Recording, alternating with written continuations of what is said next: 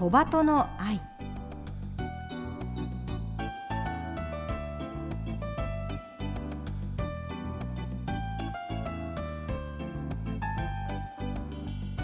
小鳩の愛ポッドキャストまたはラジオクラウドでお聞きの皆さんこんにちは。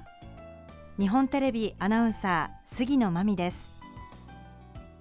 目の不自由な方が安心して街を歩ける社会を目指してこの番組では視覚障害者も晴眼者も共に役立つ情報話題をお届けしています。ラジオ日本では毎週土曜午前8時15分から KNB ラジオでは毎週日曜午前7時15分から15分番組として放送しています。このポッドキャストではゲストの方へのインタビュー部分のみ抜粋してお送りします。本放送と合わせてこちらのポッドキャストもどうぞお楽しみください。それでは小鳩の愛ポッドキャスト今週もスタートです。今週もゲストに書家の三上清蘭さんをお迎えします。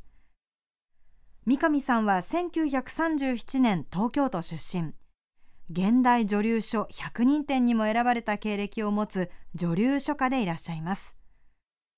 作家としてのみならず書道団体書道限界者の会長として書道教育にも力を注いでこられました。今日も限界者にお邪魔して行ったインタビューの模様をお届けします。緑内障を発症されて現在は全盲の書家三上清蘭さん。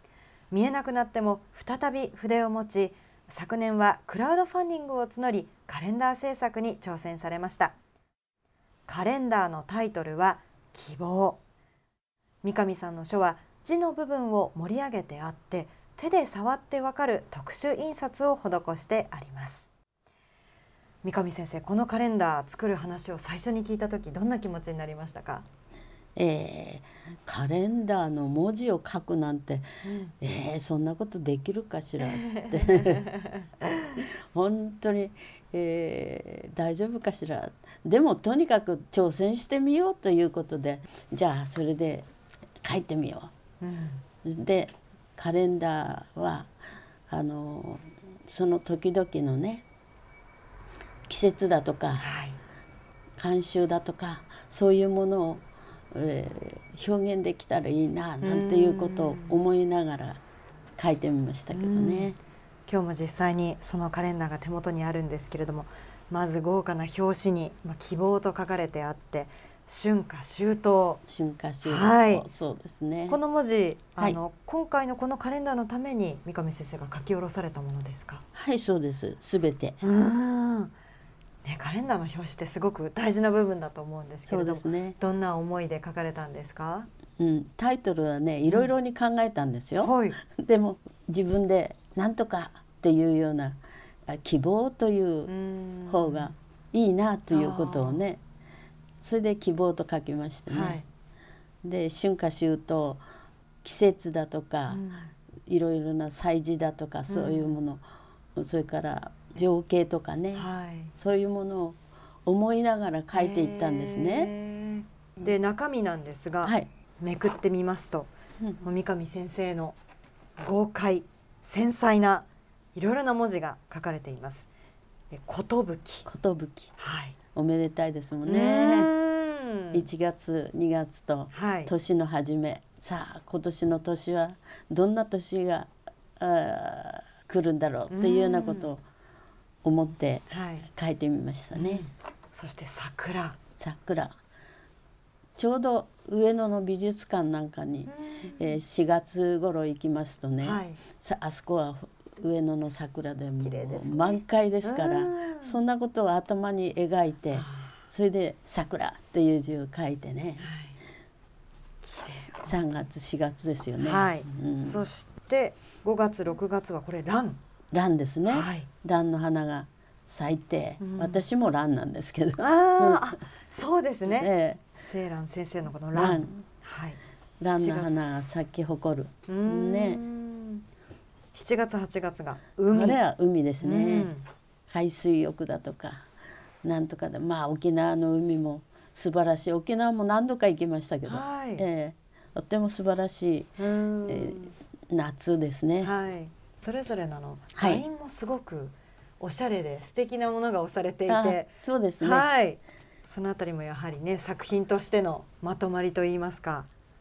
同じ印を押さないように。うんやっぱり先生たくさんお持ちです ね。はい、ね。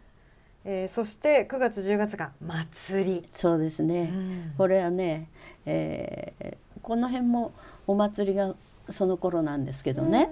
うん、あの冬の根だとか太鼓だとかここの道をよく通りますのでそういうことをだから賑やかで、はい、華やかな、うん、そんな字で書こうと思って書いたんですけど、うん、まあいかがですかね。もうあの私なんかが感想を申し上げるのは大変恐縮ではありますが躍動感があって楽しそうな雰囲気が伝わってきます。はい、ありがとうございます。そして、はい、11月12月が誠。誠ですね。本当に、えー、1年間一生懸命、うん、えー、過ごしてきて本当の真実っていうかそういうものを感じる、えー、年であったかなっていうようなことでね。このように三上先生が思いを込めて文字を選んだ作品が掲載されたカレンダー。冒頭でもお伝えした通り、このカレンダーは視覚障害の方も触って書を味わえるように特殊な印刷を施しています。例えば、濃い墨の部分は他よりしっかりと盛り上がっていて払いの部分は指でなぞると筆のかすれている様子がわかるようになっています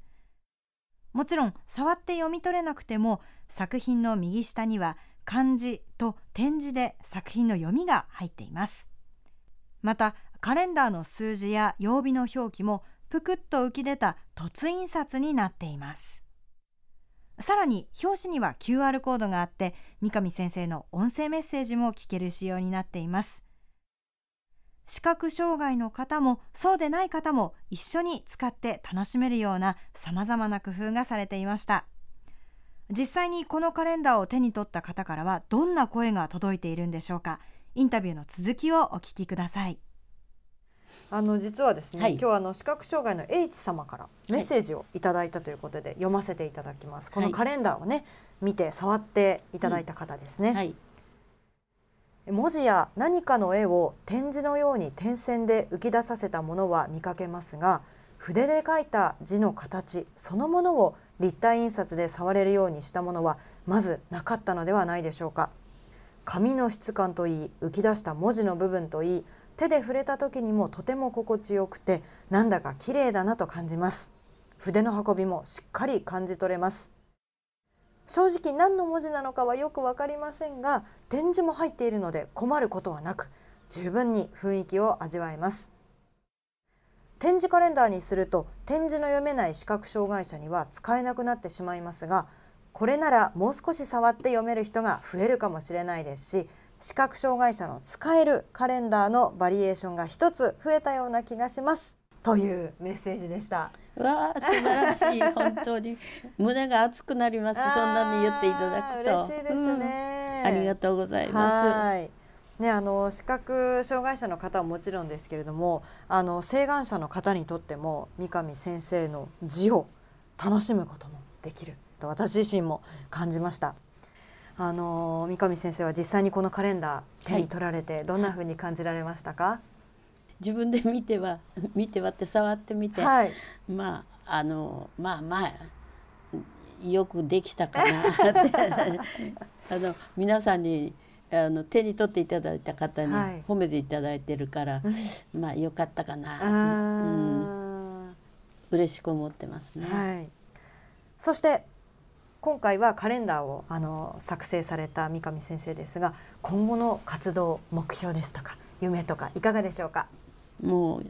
できるだけ書に携わっていって、うん、あのそうやって見えない方でも触って分かったなんて言っていただくと嬉しいし、うん、そういう方たちに勇気を与えることができるんだったらいいなと思いますね。だからこれからも一生懸命勉強それこそ勉強していいものを書いていきたいなと思ってます。もうこれまで数々のご活躍がある中で勉強というお言葉が大変私も心に響きました。最後に三上先生に2024年の書き初めをお願いしました。どんな文字を書いてくださったんでしょうか？えっ、ー、と平安と平らに安らかですね、という字を書きました、はい、まあ、えー、昨年はあっちこっちで戦争が起きてそうです、ね、なんか罪のない人たちがみんな命を奪われたりしてって本当に胸が痛くなりますね。はい、そういうことが早く済んで早く平和な世界にならないかなということを思って「平安」と書きましたけど「平らか」という字は画数も少ないし、はい、難しいんですね。そうですね。バランスも難しい。書ける人だったらなんていうことないんでしょうけど、はい、縦横のバランスだとかま、はい、っすぐに弾けてるかとか、うんうんうん、まあ、下の「安」という字も上とのバランスがね、うまく調和するかどうかっていうことで随分何枚も書いたんですけど、まあこんな。えー、作品なんです。でも思いはうんと平和であってほしいなということを思いながら書きましたので、んなんとか通じるといいなということを思ってますね。そうですね平和な一年になるようにと。いや思いのこもった書き初めありがとうございました。ありがとうございました。今回は2週にわたって書家の三上清蘭先生にお話を伺いました。ありがとうございました。ありがとうございました。お送りしてきました小鳩の愛2週にわたって書家三上清蘭さんをお迎えしてお話を伺いました。いかがでしたでしょうか？今回ご紹介したカレンダーは好評につきすでに完売しています。もっと多くの方の手元に届くように三上先生にはぜひ来年版も作っていただければと思っております。三上先生インタビューに答えてくださってありがとうございました。今後も素敵な作品を楽しみにしております。さて来週は目の不自由な方も楽しめる新しい書道についてご紹介しますどうぞお楽しみにここまでのお相手は日本テレビアナウンサー杉野真美でした。